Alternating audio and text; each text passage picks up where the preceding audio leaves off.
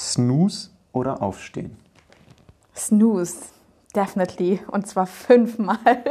Fünfmal Snooze. Auf jeden Fall. Fünfmal Außer- wie viele Minuten?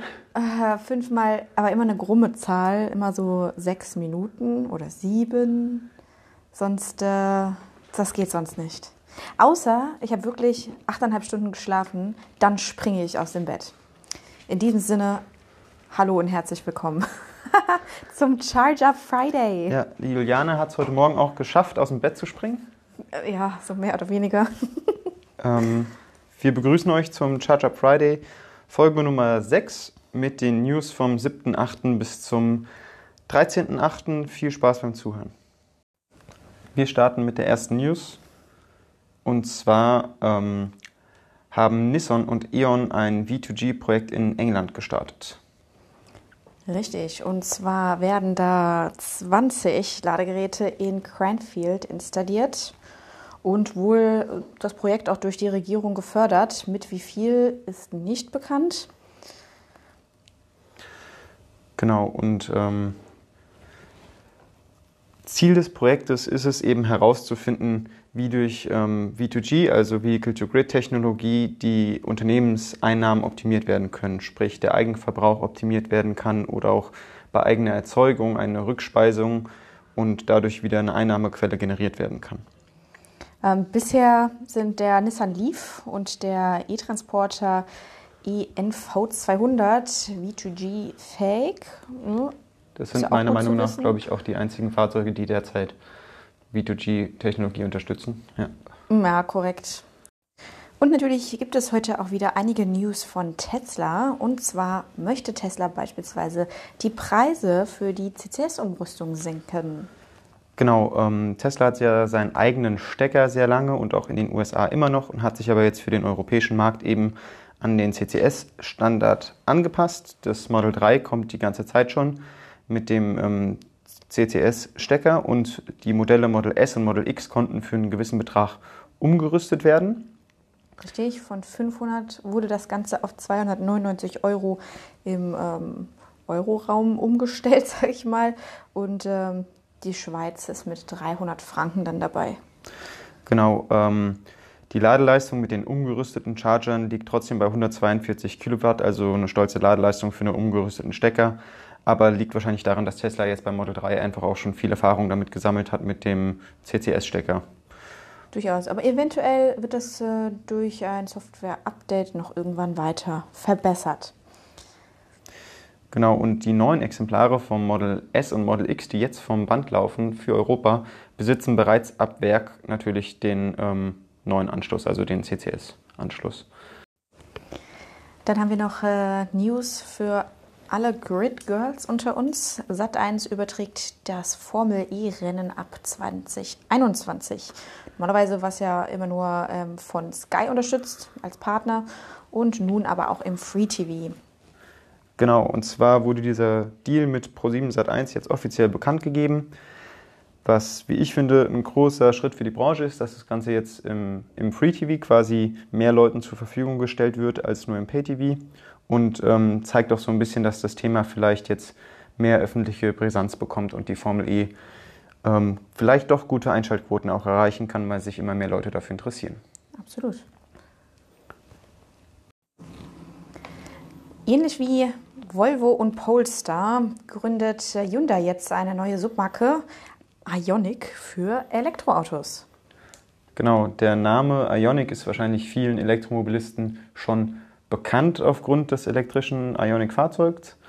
Und ähm, das Besondere an dieser Marke ist eben, dass sich Hyundai für diese Marke komplett nur auf Elektroautos spezialisiert und quasi Hyundai die normalen Verbrennermotoren oder Verbrennermodelle eben lässt. Ähm, ein relevanter Grundbaustein oder ein relevantes Fundament dieser neuen Marke wird die batterieelektrische Plattform eGMP sein, die ein 800 Volt Bordnetz hat, ähnlich wie der Porsche Taycan. Und auf Basis dieser Plattform sollen eben verschiedene neue Fahrzeuge entstehen.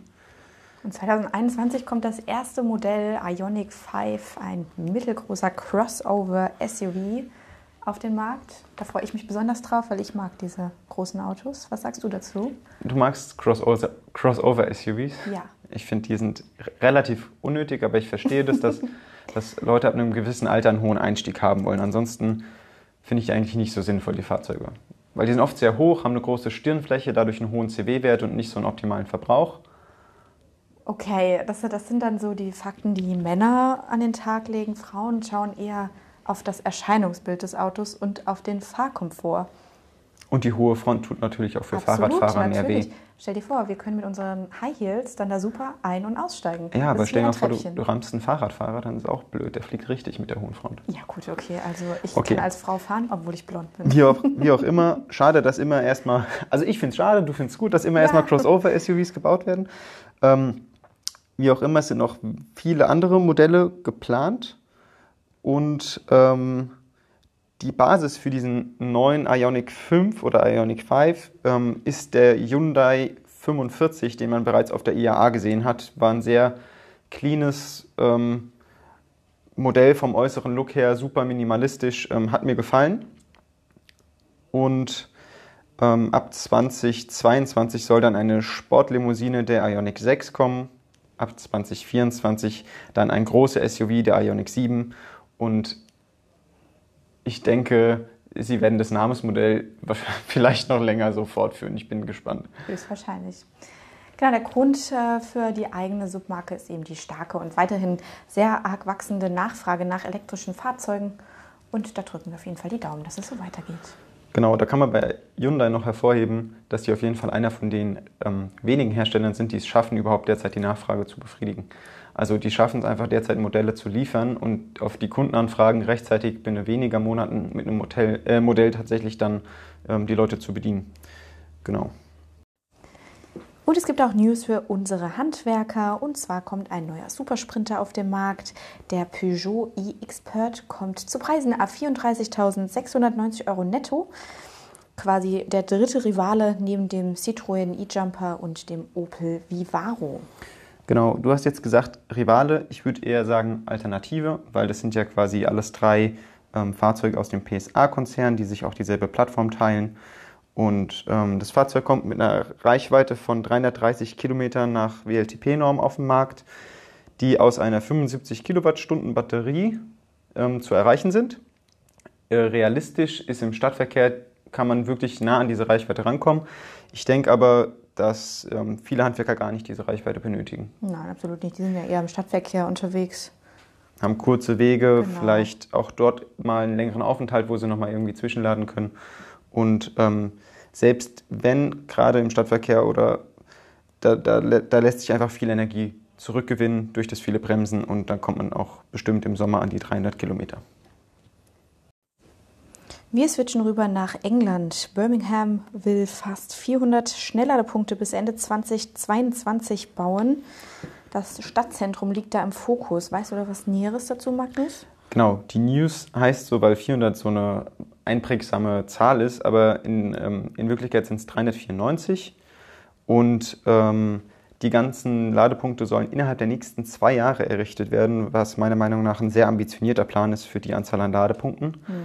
Ähm, es gab keine konkreten Informationen zur Ladeleistung, es wurde aber lediglich eine Information herausgegeben zur Dauer der Ladungen. Ähm, da war die Rede von 30 Minuten für eine erhebliche Ladung, wobei man da sich wieder ähm, vor Augen führen muss, dass ja die Ladegeschwindigkeit auch maßgeblich von den Fahrzeugen abhängt.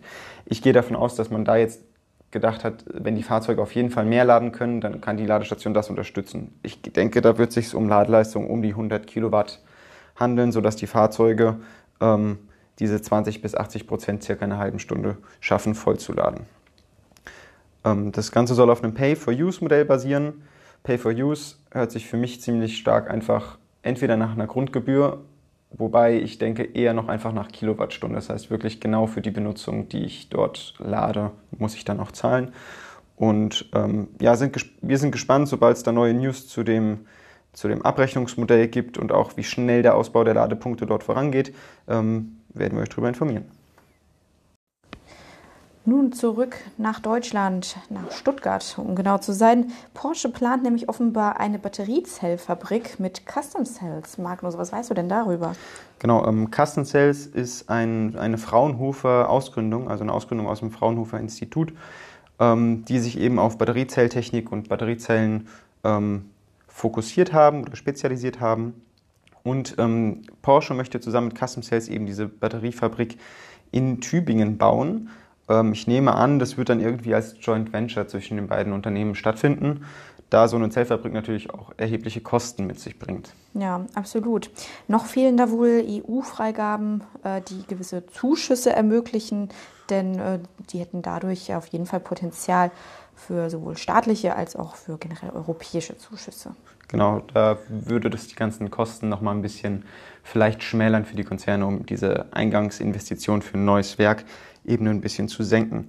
Ähm, es ist noch zu erwähnen, dass insgesamt mittlerweile drei Milliarden Euro Fördergelder in den Ausbau von Batteriezellprojekten gesteckt wurden. Da ist zum Beispiel in Opel das Kaiserslautern-Werk wird umgebaut oder ähm, BMW bei Parsdorf nahe München. Und nun kommt jetzt noch eben eventuell dieses Porsche und Custom Sales Projekt dazu. Ähm, für diesen Standort sind mittelfristig Produktionskapazitäten im Gigawatt-Bereich geplant oder erreichbar. Ich würde da jetzt erstmal keine genaue Zahl schätzen und da wurde auch nichts genauer veröffentlicht. Gigawatt-Bereich kann einfach sehr viel bedeuten, kann aber auch ein niedrigstelliger Gigawatt-Bereich sein, je nachdem, wie viel Geld da eben in die Hand genommen wird für die Größe des Werks. Herr Schäfer, können Sie handeln? Wir kommen zu News. Jeden Fall. Wir kommen zu News von Tesla. Und zwar verkündet Tesla einen Aktiensplit im Verhältnis 1 zu 5, der bereits durch den Vorstand genehmigt ist.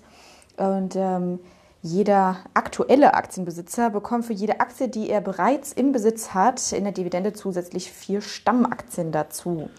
Die ganze Ausschüttung erfolgt dann Ende August. Und ähm, man muss dazu sagen, inzwischen, ich sag mal, Stand, Stand jetzt, Stand August 2020, muss man dazu sagen, kostet eine einzige Aktie rund 1400 Dollar.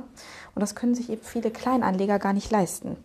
Und durch die Stückelung sinkt dann der Wert, äh, sodass kleinere Investoren und Privatanleger somit wieder die Möglichkeit haben, sich ähm, am Aufschwung Teslas zu beteiligen.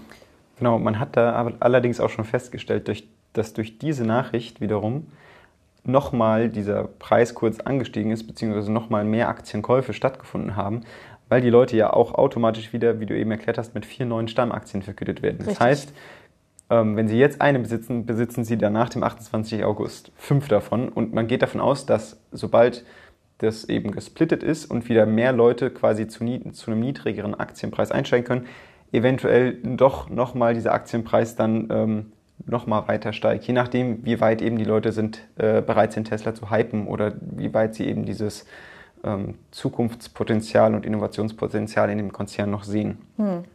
Grundsätzlich hat der Split eigentlich keine Auswirkung auf die Marktkapitalisierung, weil eigentlich nur der aktuelle Preis auf mehr Aktien gestückelt wird. Aber meine persönliche Meinung dazu ist, dass viele Leute einfach noch versuchen werden, in das Tesla-Game einzusteigen und dadurch auch nach dem Split dieser Preis rasant nach oben gehen wird. Aber das ist eigentlich komplett Spekulation, was ich gerade sage. Aber das ist nur meine Vermutung, weil für viele, glaube ich, dieser Einstiegspreis von 1400 Euro für eine Aktie, gerade als Privatanleger, jetzt doch relativ eine hoch ist. Eine kleine Hürde ist, genau. genau. Und wir bleiben auch bei Tesla, denn Tesla könnte die Destination Charger kostenpflichtig machen. Was ist denn da dran? Genau, bislang sind die Zielcharger zum Beispiel an Hotels oder an Restaurants, wo man eben hinfährt, wo man solche Destination Charger auffinden kann, ähm, kostenfrei gewesen für die Tesla-Besitzer. Und ähm, wie auch sonst immer hat eben dieser Charger erkannt, dass ein Tesla daran lädt und konnte eben dann das Ganze kostenfrei abwickeln. Es scheint wohl auch vorher für andere Fahrzeuge kostenlos gewesen zu sein. Ähm, ich glaube aber, das wird sich auf jeden Fall bald ändern. Grund dafür, für diese News, ist, dass die dritte Generation des Tesla Wall Connectors, der eben auch an diesen Destination Charger Standorten verwendet wird, in den Startlöchern steht. Und dieser könnte dann ähm, womöglich Preisvorgaben oder Preise eben fordern von den Leuten, die dort laden. Wie genau das Preismodell da hinten dran aussieht, ob das irgendein Hotelbesitzer dann seinen Preis zum Laden dort angeben darf oder ob Tesla einen Preis dafür abruft und den Strom dem Hotelbesitzer rückvergütet. Das wurde noch nicht veröffentlicht. Ich bin sehr daran interessiert, wie dieses Preismodell aussieht. ich fand es eigentlich bisher immer eine coole Sache, dass die Leute da kostenlos laden durften, weil das hat so ein bisschen die Angst genommen für viele. Deswegen nehmen ja viele Tesla, weil du einfach, wenn du irgendwo einen längeren Zwischenstopp machst und zwar und zum Beispiel in Österreich nächtigst, um dann weiterzufahren Richtung Italien oder sowas, du über die Nacht kostenlos vollladen konntest an solchen Destination, Destination Chargern, was natürlich den Fernverkehr ähm, quasi für Tesla perfekt gemacht hat.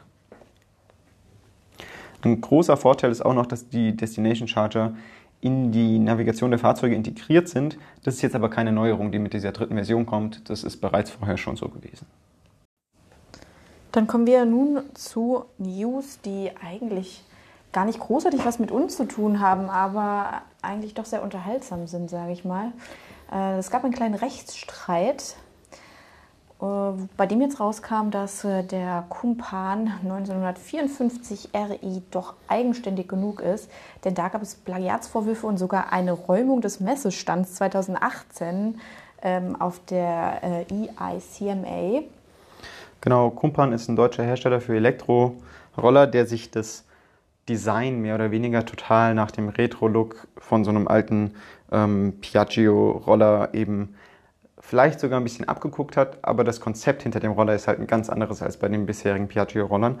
Ähm, dir würde der auf jeden Fall gefallen vom Stil ja. her. Es sieht super retromäßig aus, auch mit so braunen Lederelementen. Gibt's und den auch in rosa? Ich glaube, den gibt es nicht in rosa, weil die da eher auf diesen Retro-Farben und auf ja. diesen äh, ähm, ja, also Brauntönen, Braun. beige, sowas mhm. bleiben. Und ich finde es schön, dass Gumpan einfach weiter produzieren darf, weil die Roller sind schön, sind leise, kommen genug weit für was Roller fahren müssen und sind einfach eine gute Alternative zu den bisherigen Knatterkisten. Kommen wir zu NIO, einem chinesischen Startup äh, mit Sitz in Shanghai, das sich auf die Fertigstellung von Elektroautos spezialisiert. Ähm, diese übertrifft äh, die Erwartungen im zweiten Quartal und zwar ganz allgemein. Genau, ähm, wie zu erwarten, hat auch NIO positive Geschäftszahlen fürs zweite Quartal ähm, präsentieren dürfen. Die haben eine krasse Absatzsteigerung von 190 Prozent und eine Umsatzsteigerung von 150 Prozent realisieren können in diesem zweiten Quartal und haben erstmals dadurch einen positiven operativen Cashflow erreicht. Ähm, leider befindet sich NIO aber immer noch in der ähm, Verlust, also netto immer noch in der Verlustzone und ja, wenn die Fahrzeuge irgendwann mal nach Europa kommen, hoffen wir natürlich, dass sich das Ganze ändert und der Hersteller, der eigentlich ähm, ja, größere Familienfahrzeuge auch herstellt oder so ein bisschen wieder auf der Crossover-SUV-Basis, aber mit viel Platz innen drin, ähm, dass er sich dann auch tragen kann für längere Zeit und vielleicht am Markt bleibt. Richtig, nach Deutschland ähm, sind die Fahrzeuge noch nicht gekommen, werden wohl auch erstmal nicht. Das Einzige, was ist, muss man hervorheben, äh, die werden designt und zwar in München und ich meine, dass die Lenkung ebenfalls aus Deutschland kommt bzw. konzipiert wurde. Tja, ich hoffe, das wird man sich dann, ich hoffe, man wird es dann beim Fahren merken, woher die Lenkung kommt. Bestimmt. Das wäre dann ein positiver Grund für, für, eine deutsche technische Beteiligung. Ja, an Geld und Know-how mangelt es der Firma äh, offenbar nicht. Der CEO ist der äh, Internetmilliardär William Lee. Von daher drücken wir die Daumen, dass es weiter bergauf geht. Nun gibt es weitere News von Enel X und zwar nimmt diese ein Ladenetz in Bukarest, Rumänien, in Betrieb.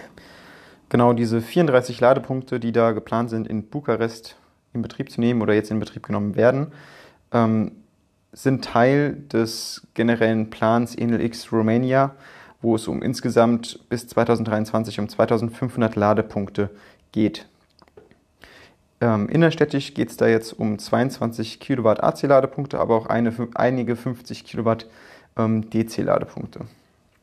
Insgesamt hat ähm, Enel X über 50.000 Ladepunkte ähm, bereits im, im, eigenen Netz oder kann die anbieten und die sind den Leuten über den Juice Pass, der quasi die integrierte MSP-Leistung von Enel X ist, ähm, zur Verfügung für die, für die Elektromobilisten. Genau. Dann gibt es News aus der Schweiz und zwar der Schweizer Dienstleister EWA bietet E-Car-Sharing für Wohnanlagen an. Kurz zusammengefasst, ein super Konzept, alles aus einer Hand. Zwar höchstwahrscheinlich nicht ganz preiswert, aber eine nachhaltige Lösung. Stimmt's, Magnus? Ja, ich finde das eine super gute Sache, dass man sich auf ähm, nachhaltige Lösungen für Mehrparteienhäuser oder generell Wohnanlagen und Quartiere konzentriert, weil doch dort nicht alle ein eigenes Fahrzeug benötigen und wenn dann ein Sharing-Dienst auf alle dort Wohnenden umgelegt werden kann, ist es für den Einzelnen gar nicht äh, untragbar an Kosten. Aber wir hatten vorhin gesagt, nicht ganz preiswert, weil tatsächlich immer dann, wenn der komplette Service von einem Dienstleister stammt, der natürlich auch dafür den entsprechenden Betrag eben abruft, dass er sich um alles kümmert.